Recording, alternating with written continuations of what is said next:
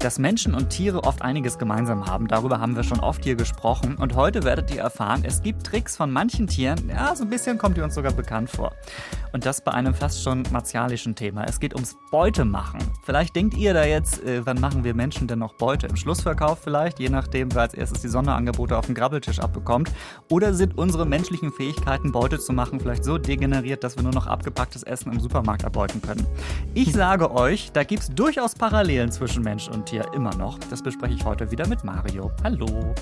Hallo Daniel. Na, Beute machen total viele Tiere, indem sie jagen und hetzen und äh, so an was zu fressen kommen. Aber es gibt auch welche, die sind wirklich gute Fallensteller. Die wollen wir ja heute so ein bisschen besprechen. Die kreativen Fallensteller. Mit welchem Tier wollen wir gleich loslegen? Also wir legen natürlich mit den Spinnen los, das sind ja die Superfallensteller und ja. da gibt es natürlich ganz verschiedene Netze. Da gibt es große Netze, da gibt es ein paar schlichte Stolperfäden, da gibt es aber auch Gladiatorennetze. Also die gehen ganz verschieden vor. Ah, okay. Äh, und es wird auch ähm, um Krokodile gehen heute am Ende dieser Folge. Bin ich ja eigentlich kein Fan von, sag ich dir ganz ehrlich. Aber manche haben schon krasse Ideen, um auch so einen perfekten Hinterhalt zu bauen und dann zuzuschlagen. Und wenn ihr da draußen jetzt denkt, oh, das wird aber eine brutale oder irgendwie eklige Folge, dann kann ich euch beruhigen. Nee, wir schauen speziell auf die Tricks und Techniken dieser und anderer Tiere. Das wird eher was zum Staunen und nichts zum jetzt nur Gruseln oder Ekeln, oder? Ist doch richtig irgendwie so, oder? Also ein bisschen gruselig muss es ja, ja schon sein. Nur so ein kleines bisschen. So ein ganz bisschen, so. Aber es gibt auch was zum Wundern und zum Raten gibt es auch was. Und ich finde, das klingt nach einer perfekten Folge wie die Tiere. Sollen wir loslegen? Hau rein. Na denn? Wie die Tiere. Der Podcast von Bremen 2 mit Daniel Kähler und Mario Ludwig. Ihr seid da, das ist die Hauptsache, aber wir beide haben uns auch eingefunden. Biologe Mario Ludwig ist da und ich bin Daniel von Bremen 2. Wir machen euren Tierpodcast hier in der ARD Audiothek. Das machen wir schon seit einer ganzen Zeit und ich nehme jetzt einfach mal zu Beginn das Recht raus, euch ähm, über eine Sache zu informieren und euch zu sagen, Mario und ich sind wieder im Rennen für den Deutschen Podcastpreis und ja, wir brauchen euren Support, denn es gibt ein Publikumsvoting. Und dieses Mal holen wir uns den Pod ganz bestimmt. Also, wenn ihr unseren Podcast mögt, dann stimmt für uns ab. Den Link, wo man abstimmen kann, das geht übrigens super schnell. Das stimmt doch, Mario. Also zehn Sekunden oder so dauert das, ne? Drei. Drei Sekunden. So. Dann äh, geht in die Show Notes, beziehungsweise hier, das ist dieser Beschreibungstext unter der Folge. Da findet ihr den Link oder auch auf unserem Instagram-Account wie die Tiere. Solltet ihr uns natürlich sowieso sehr gerne folgen, aber da poste ich das auch nochmal im Feed und in der Story in den nächsten Tagen. So. Jetzt aber erstmal wieder zum Tagesgeschäft, wie die Tiere Beute machen. so haben wir diese Folge genannt über besonders raffinierte Fallensteller und das Jagen mit Hilfsmitteln, könnte man auch sagen, glaube ich so. Ne? Ähm, Mario, wenn ich mal anfange, das Thema jetzt von unserer menschlichen Seite erstmal zu denken, wie wir also ich sage jetzt mal Essen fangen in freier Wildbahn. Also ich jetzt vielleicht persönlich nicht, aber äh, ich denke da an äh, Jäger mit einer Flinte oder an Kutter auf, auf, auf der Ostsee oder Nordsee, mhm. die haben Netze äh, zum Beispiel, um Fische zu fangen. Und was wir Menschen auf hoher See haben, auf den Kuttern, das nutzen ja eigentlich, ich sag jetzt mal Spinnen, um quasi in der Luft zu fischen. So, nach fliegenden kleinen Insekten, die sie fressen wollen. Also äh, lass uns am Anfang, glaube ich, mal äh, schauen. Du hast schon die Spinnen eben gerade erwähnt. Ähm, wie kompliziert und filigran diese Netze gebaut sind. Wie kriegen die Spinnen das hin? Also das kannst du sehr gut bei den sogenannten Radnetzspinnen beobachten. Da gehört ja auch die berühmte Kreuzspinne. Ich glaube, die kennt jeder. Die gehört da auch dazu. Und so eine Radnetzspinne, die produziert jetzt erstmal aus speziellen Spinndrüsen, die hat sie am Hinterleib, so einen ganz langen Spinnfaden. Und diesen Spinnfaden, den lässt sie erstmal durch die Luft wehen. Und sie lässt ihn so lange durch die Luft wehen, bis der sich irgendwo verhakt. An einem Baum, an einem Ast, egal mhm. wo. Mhm. Und dann wird jetzt dieser erste Faden vom Netz an zwei Punkten festgeklebt. Und in der Mitte des Fadens, da lässt sie jetzt die Kreuzspinne an einem neuen Faden runter in Richtung Boden. Dann hast du so eine Y-Form. Und jetzt baut die Spinne erstmal schöne Rahmenfäden außenrum und zieht dann auch Speichenfäde zur Mitte vom Netz. Und in der Netzmitte, da baut sie dann aus anderen Fäden, aus klebrigen Fäden, also das sind so Fäden, die mit so kleinen Leimtröpfchen ausgestattet sind, mhm. so eine sogenannte Fangspirale. Und in dieser Fangspirale, da bleiben jetzt die Fliegen hängen, da bleiben jetzt die Mücken hängen, die in dieses Netz reinfliegen.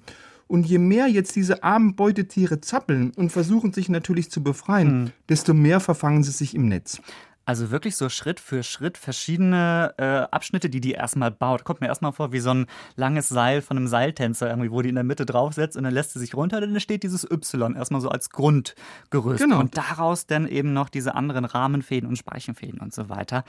Also wenn ich das machen würde, bräuchte ich einen Bauplan.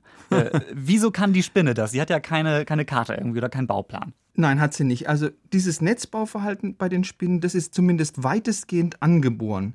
Und jetzt musst du dir aber sagen, Netzbau ist jetzt nicht immer gleich Netzbau. Es gibt 44.000 Spinnenarten auf der Welt, zumindest die man im Moment kennt. Mhm. Und da baut jede Art nach einem ganz individuellen Muster ihr eigenes Netz. Und es gibt insgesamt über 100 verschiedene Spinnenfamilien.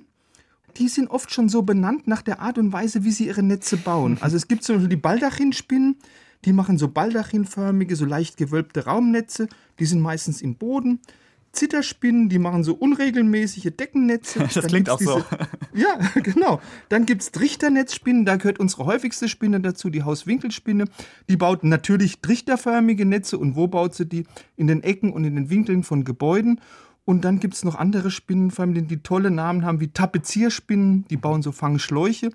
Und es gibt welche, die arbeiten mit ganz schlichten Stolperfäden, also ganz primitiv. Das sind dann die sogenannten Gliederspinnen. die machen sich das einfach.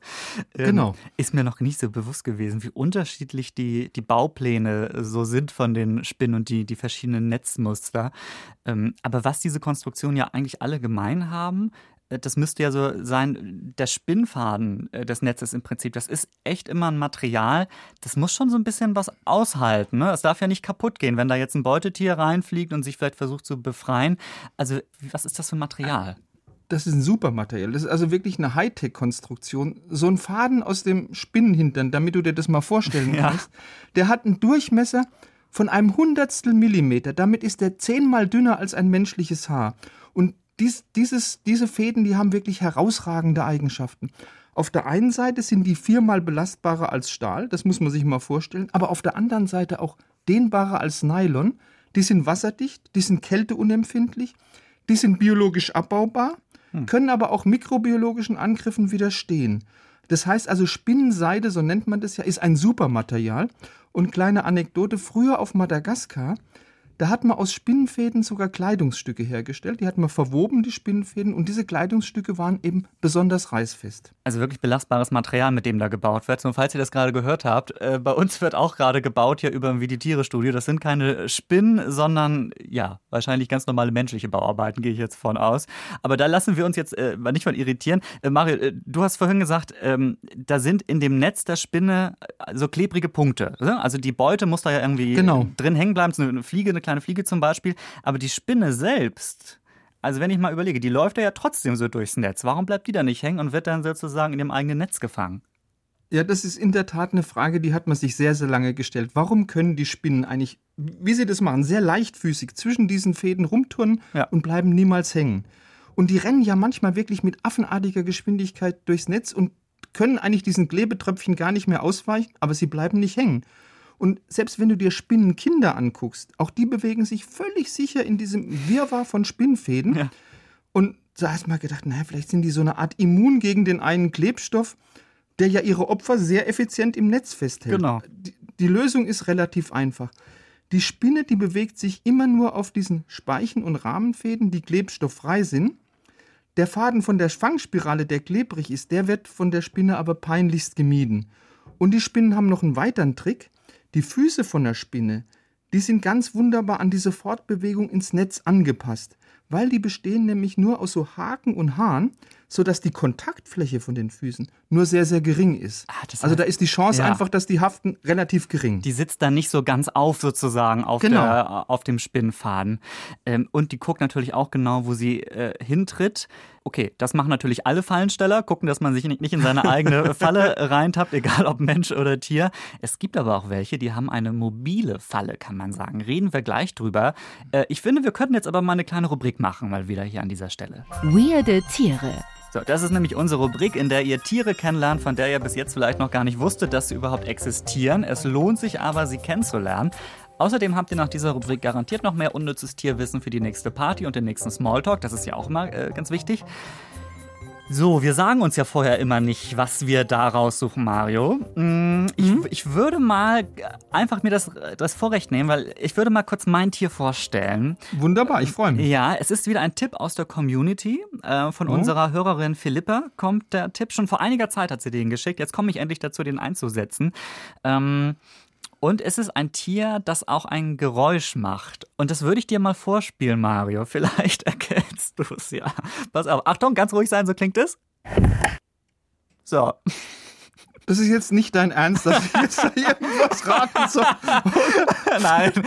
Das war eine Kanone, die abgefeuert wurde. Ja, gar nicht, so, gar nicht so falsch. Also dieses Geräusch, ich weiß übrigens, ich, also ich glaube, wir haben das Tier noch nie besprochen. Vielleicht erinnerst du dich oder irgendjemand von unseren Hörerinnen und Hörern, aber ich habe extra alles durchgeguckt. Ich glaube, wir hatten es noch nicht. Dieses Tier wurde mit einem Unterwassermikrofon aufgenommen und okay. Es, genau, also es ist unter Wasser, da sind die Geräusche, ist die Geräuschwelt etwas eingeschränkt.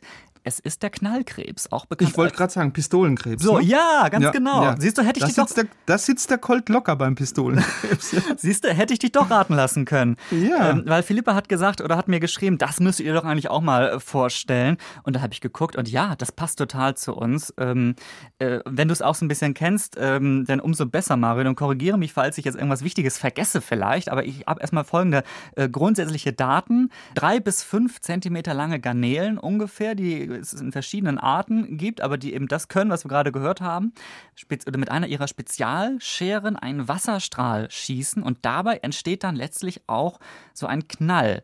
Und was ich dann erstmal dachte, dass das irgendwie so durchs Zusammenschnappen der Schere irgendwie passiert, aber ist nicht so, weil ich meine, wenn man unter Wasser klatscht, passiert ja auch relativ wenig, ähm, sondern das kommt wohl von dem nach vorne schießenden Wasserstrahl, schreibt das Wissenschaftsmagazin Spektrum.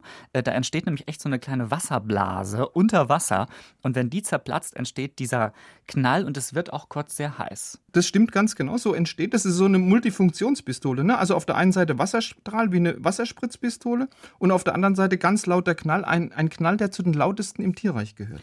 Den hören wir noch mal gerade, weil er einfach so schön und illust klingt. Ja, ist doch ein Traum, dieses Geräusch, oder?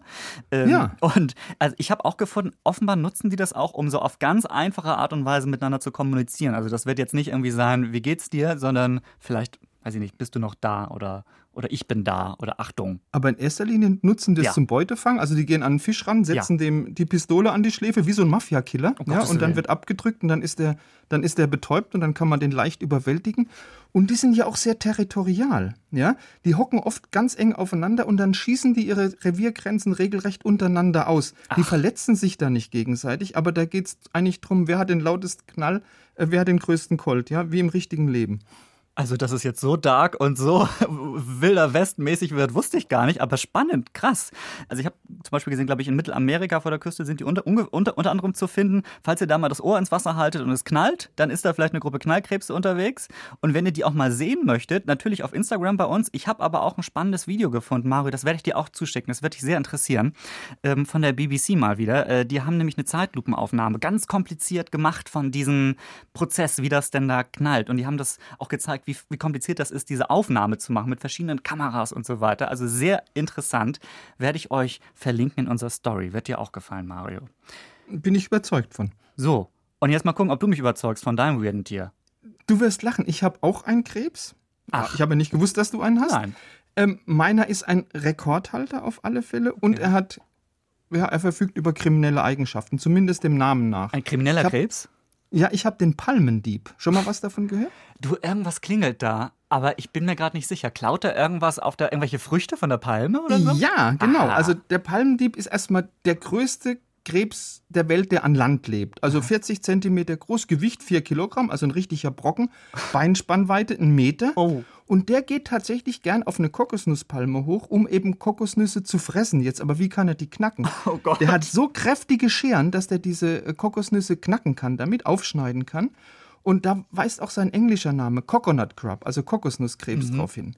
Jetzt sind es aber keine reinen Veganer, also die peppen auch ihre Nahrung ab und zu mal äh, mit, mit Fleisch, mit Tieren, die unvorsichtig waren und in ihre Nähe kommen, auf. Wo kommen die vor?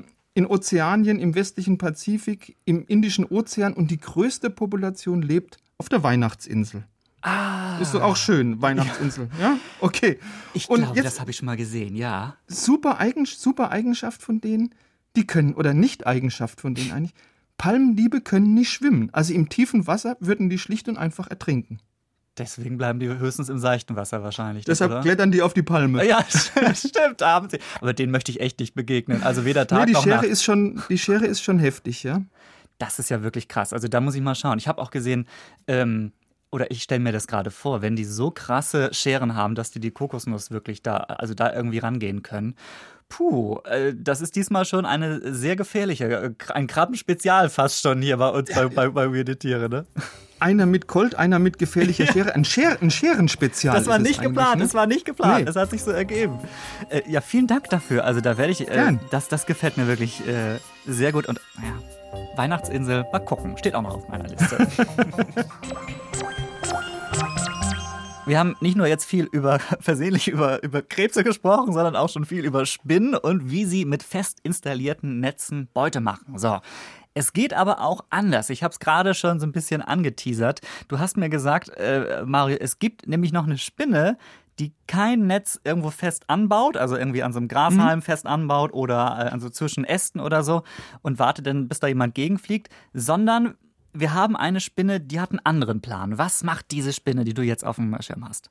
Also diese Spinne ist die sogenannte Gladiatorspinne. Das ist eine Spinne, die ist in Ostaustralien zu Hause, dort lebt dort im Wald und die spannt jetzt zunächst mal ein sehr kleines, aber sehr wirkungsvolles Spinnennetz zwischen ihren vier vorderen Beinen auf. Sie hat ja acht Beine und mhm. zwischen den vier vorderen spannt sie dieses Netz aus.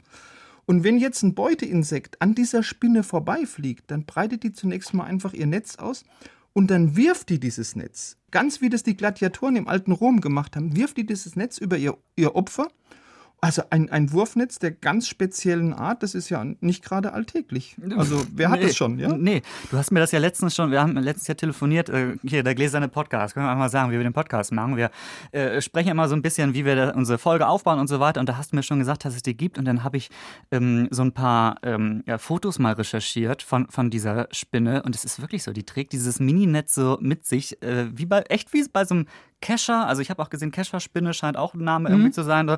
Oder ähm, so ein Einkaufsnetz. So ein bisschen auch, für dich sieht das aus. Äh, ein sehr gefährliches Einkaufsnetz, würde ja. ich mal sagen. Aber das sieht wirklich krass aus. Ne? Ich habe dir das Foto geschickt. Äh, also ja, äh, ja. ganz, ganz toll. Müsst ihr euch unbedingt ansehen. Bei uns demnächst dann auf Instagram die ähm, Gladiator die Gladiatorspinne, sagt man Gladiator oder Gladiatorspinne? Gladiatorspinne. Gladi Gladiatorspinne. Ja, irgendwie so. Also wirklich. Also die, es kommt aus dem Amerikanischen, sagen Gladiator Spider. Oh, yes, of course. Mario Ludwig ist telling us how the, how the animals äh, heißen. Also krass, dass sie sowas gebaut bekommen, haken wir schon mal ab. Ähm, jetzt haben wir sehr viel darüber gesprochen, wie Spinnenbeute machen. Und ich höre unsere Hörerschaft, äh, äh, ja, Spinnen super, aber wir müssen jetzt noch mal ein bisschen ähm, andere Tiere kennenlernen. Und genau das äh, passiert jetzt, nämlich ein Tier, das auch ein Spinnennetz benutzt, kann ich glaube ich sagen, ne? Aber ja. das dreht den Spieß quasi um. Eine Raubwanze? Was ist das, Mario? Ich habe mir aufgeschrieben. Wir reden über eine australische Raubwanze. Was macht die jetzt? Genau, wir reden über eine australische Raubwanze und die geht jetzt ihrerseits ganz gezielt auf die Jagd nach Haubennetzspinnen und nutzt einen ganz, ganz fiesen Trick dazu um die Netzbesitzerin, das ist ja die Spinne, anzulocken, da zupfen diese Wanzen zunächst mal ganz dezent an den Fäden vom Spinnennetz. Also genauer gesagt, die dehnen erstmal die Fäden so ein bisschen und zerschneiden die dann ganz langsam mit ihren Vorderbeinen. Wie du das erzählst. Ja, so und, da, und, dann imitieren die diese wirklich raffinierten Wanzen damit ganz genau die Vibrationen, die normalerweise ein Beutetier äh, verursacht, das also im, im Netz zappelt. Und damit wird natürlich die Spinne dann angelockt. Also wenn die denkt, oh, da ist eine schöne Taufliege, da ist eine schöne Blattlaus, ja, und wenn die sich dann arglos dieser vermeintlich wehrlosen Abendbeute nähert, dann wird die von der Wanze gepackt, angegriffen, getötet und dann natürlich auch verspeist. Die Falle eines anderen Tieres zu nutzen quasi, um das Tier dann zu erbeuten, das ist schon echt ausgefoxt, ne? Das ist richtig perfide, das ist richtig fies, ja. ja. Es gibt aber noch andere Insekten, die eigene Fallen bauen. Und da machen wir jetzt mal wirklich den Sprung weg von der, aus der Welt der Spinnen und wir gucken auf einen Ameisenlöwen. Ähm, Mario Süß finde ich Ameisenbären, aber Ameisenlöwen, die haben damit relativ wenig zu tun. Die kenne ich nicht. Was ist das? Sind viel kleiner als ein Ameisenbär, also im Zentimeterbereich zwei Zentimeter.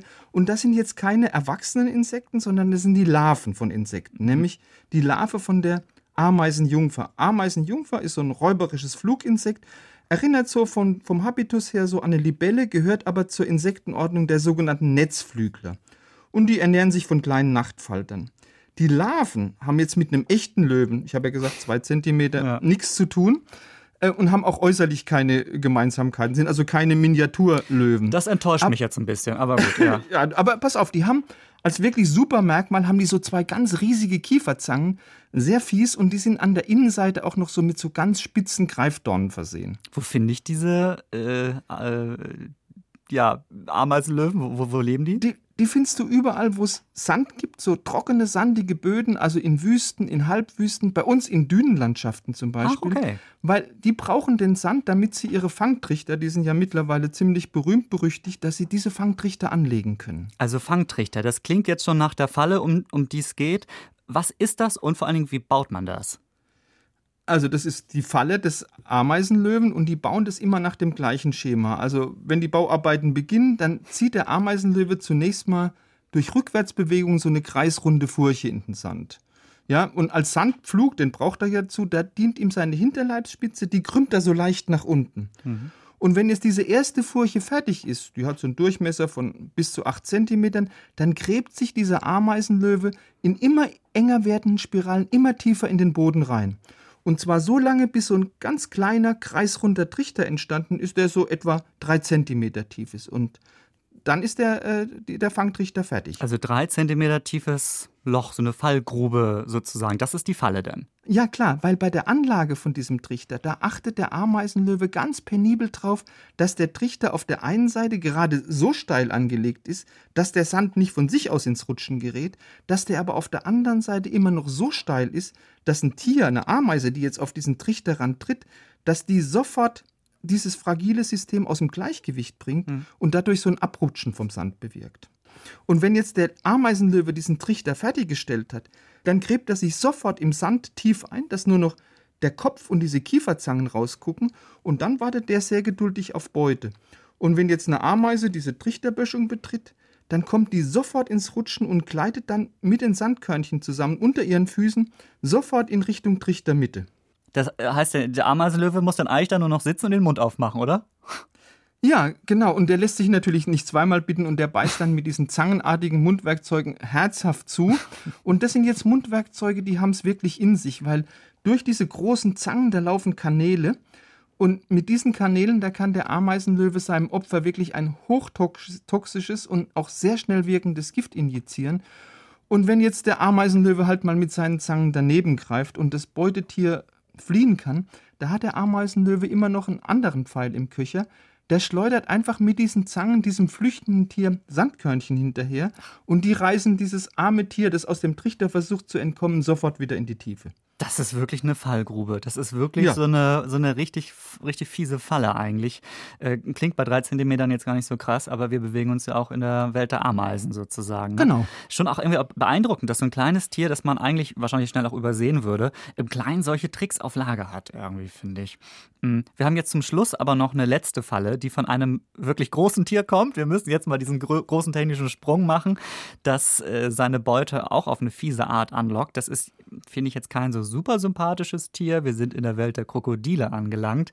Ich wusste nicht, dass die so raffiniert Beute machen. Äh, was ist das Besondere bei denen? Was machen die? Die sind schlauer, als man denkt, die ja. Krokodile. Und die Sumpfkrokodile, das sind Krokodile, die leben in Indien, die sind besonders raffiniert. Die gucken erstmal, wo lebt denn hier eine Reiherkolonie an einem See. Ja? Und um einen Reiher zu erbeuten, gehen die wirklich ganz raffiniert vor. Weil gerade wenn die Nestbausaison von den Reihern ist, dann legen die sich jetzt, die Krokodile, am mhm. Rand von einem See, gut getarnt in den Hinterhalt. Und das ist jetzt der Clou, lassen dabei aus ihrem Maul so kleine Zweige und Ästchen rausragen. Und wenn jetzt ein Reiher auf der Suche nach Nistmaterial ist und sieht diese Zweige und Äste und sagt, oh prima, die kann ich für mein Nest gut gebrauchen, mm. dann braucht das Krokodil eigentlich nur noch zuzuschnappen. Und das ist jetzt keine Besonderheit von den Sumpfkrokodilen. Also das gleiche Verhalten hat man auch bei Mississippi-Alligatoren beobachtet. Also auch die haben diesen Ködertrick, sage ich jetzt mal, nur ganz explizit in der Brutzeit von Reihern durchgeführt. Also die wissen ganz genau, was sie tun. Das ist nicht irgendwie eine zufällige Beobachtung. Ja, das ist wirklich ein schlauer Trick, ne? Also eine Falle ja. aus Nist sagt man Nistmaterial oder Nestmaterial? Nistmaterial. Ja, genau, aus so Material irgendwie zu bauen. Ähm, das ist schon krass. Ne? Und das von einem Tier, das ein Gehirn von der Größe einer Walnuss hat. Ne? Also das ja. ist schon beachtlich. Kompliment. Äh, es ist natürlich nicht besonders schön und lieb, äh, irgendwie so solche Fallen äh, zu bauen oder sich auszudenken. Aber wir müssen sagen, das gehört in der Tierwelt nun mal dazu, ne? dass auch mal irgendjemand gefressen wird, leider. So ist es. So ist das Tierleben, ja. Äh, wir wollen diese Folge aber trotzdem mit etwas Schönem beenden und nicht mit den grausamen Wahrheiten des Lebens. Wir kommen zu unserem Rätsel. Welches Tier klingt hier? Ja, das ist unser Rätsel. Mhm. Und das mit Tinja aus dem Bremen 2 Team. Also, lang nicht mehr hier gesehen. Ne? Hallo, ne? na, ja. Rätsel Hi, Tinja. ah, hast du uns ein gefährliches Tier heute mitgebracht oder? Ah, du willst dazu nichts verraten. Möchte ich gar, ah, okay, ich verstehe Dazu schon. möchte ich gar nichts sagen. Äh, wollen wir gleich in Medias Res gehen, ihr beiden? Ich einen, Sofort rein. Ja? ja? Okay, pass auf. Also, also Mario zieht an, an mir vorbei immer noch mit den Punkten. 2, ja, ne? ja, oder was? Genau, oder wie, genau 5 genau. zu 2 habe ich notiert. Das ist der ähm, Punktestand. Okay, passt auf. Also Daniel, eventuell, möglicherweise, vielleicht kannst du heute aufholen. Ihr beiden, Mario und Daniel, bitte die Ohren auf, alle anderen auch. Ähm, was ist das hier für ein Tier? Oh. Nilpferd. Ein Nashorn. Das ist ein Nashorn. Das kenne ich. Ein Nilpferd. Klang wie ein Rülps, oder? Ja, das ist ein Nashorn. nur, nur deswegen habe ich das rausgesucht. Danke Nein, äh, nee, es ist kein Nashorn. Und auch kein Nilpferd? Und Nilpferd auch nicht. Nee, auch kein Nilpferd. Mhm. Okay. Aber warte mal, das sowas habe ich schon mal gehört irgendwo. Mhm. Klassische Frage: Kommt es in Deutschland vor? Das ist ein Bison. Nein, nee. Mm, mm. Ah. Also klang weder in Bison noch kommt es in Deutschland vor. Ja, genau. Also wenn dann nur. Nein, zu beidem. So und, und, es klang ganz schön groß, es ist aber nicht groß. Ja, oder? also äh, man denkt, der wenn ihr so Richtung Nilpferd gedacht ja. habt, der Resonanzkörper ist doch ein Ticken kleiner. Aber okay. es ist dann doch ziemlich gefährlich, wenn es vor einem steht. Okay, ich dachte jetzt irgendwann Hirsch, aber das, der käme ja in Deutschland vor. Mm, ja, nee, eben. Das ist nicht. Hyäne? Ne, die kichert. Nee. Ist gefährlich, wenn es vor einem steht. Afrika?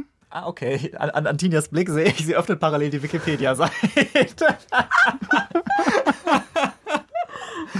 Dann raten wir einfach mal weiter und überspielen Tina, das Geschenk. gib uns noch einen kleinen, gib uns also, noch einen auf, kleinen Tipp. Nee, pass auf, warum ich das genommen habe, ist tatsächlich das Thema Beute machen, weil ah. ich finde es total cool, dass ihr beim Thema Beute machen eher an Spinnen und so kleine 3 cm Fallen ja. gedacht habt. Ähm, also, als ihr mir das Thema vorgeschlagen habt, also habt ihr eher Löwe ist es an jetzt nicht. Nee, aber geht in die Richtung. Ich habe eher an solche Tiere gedacht. Ein Gepard. Nein, kein Gepard. Jetzt gehe ich auch kein Leopard dann. Es ist auch kein Leopard, es ist kein Gepard. Aber er sieht ähnlich hübsch aus. Anderes Muster. Naja, oder. Ein Jaguar. Er mag äh, monochrom. Zebra? Nein, ein, einfarbig. Ein Panther, ein Jaguar. Panther. Ein, äh, ist es ein Panther? Es ist ein Panther. Ah, da wäre ich nicht drauf gekommen, ja. sag ich ganz ehrlich. Ja. Monochrom war ähm, ja. der entscheidende Tipp. Da wäre ich nicht drauf gekommen, den habe ich nicht auf dem Schirm. Ja, es ist so krass, ne? müsst ihr euch wirklich mal angucken. Das Wort krass ist heute viel gefallen. ich habe es jetzt auch nochmal genannt.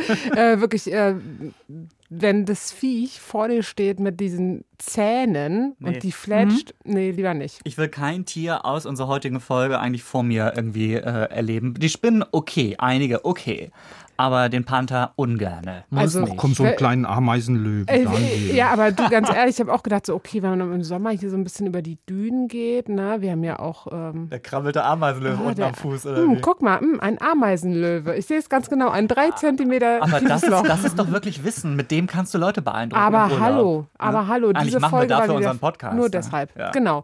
Ja, äh, das war ein Punkt für Dr. Mario ja, Ludwig. Oh Mann, das wird nichts vom This Sommer. point goes to Mario Ludwig. Yes. Danke. Äh, it's, uh, 6 to 6 to 2, ne? Yes, it's, it's uh, yes, of okay, course. You, yes. you are right. I'm right. Tschüss. Dankeschön, Tinja, für das Ciao, Rätsel. Tinja.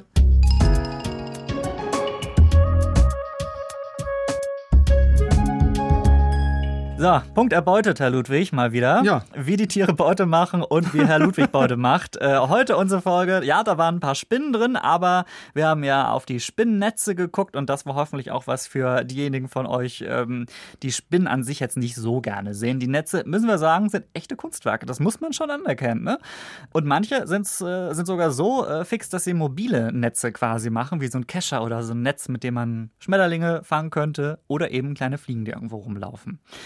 Außerdem haben wir auf den, äh, ja, wir haben es gerade gesagt, den Ameisenlöwen geguckt, ähm, der eine Fallgrube baut und wir hatten die Krokodile in der Sendung, die Köder auslegen, so Materialien, wo andere Vögel eigentlich Nester mitbauen möchten. Zufälligerweise liegen die Sachen dann immer in direkter Nähe zu ihrem Maul. Nicht schlecht. Wir hoffen, die Tiere in dieser Folge haben euch auch so ein bisschen begeistert, um das Wort krass nicht wieder zu benutzen.